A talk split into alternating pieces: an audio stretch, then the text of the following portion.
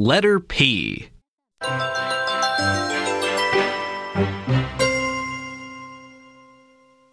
One. Write the letter P in each space and read with me. P. P.